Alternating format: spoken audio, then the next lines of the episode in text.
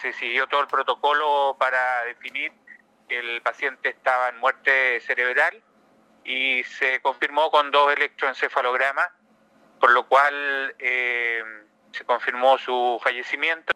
Así que el chico, como estaba fallecido, se desconectó del ventilador y se retiró todo el apoyo que, tenía. Como fue una, una muerte violenta, eh, tiene que ser sometido a una autopsia y a la parte médico-legal, que, que es lo que corresponde.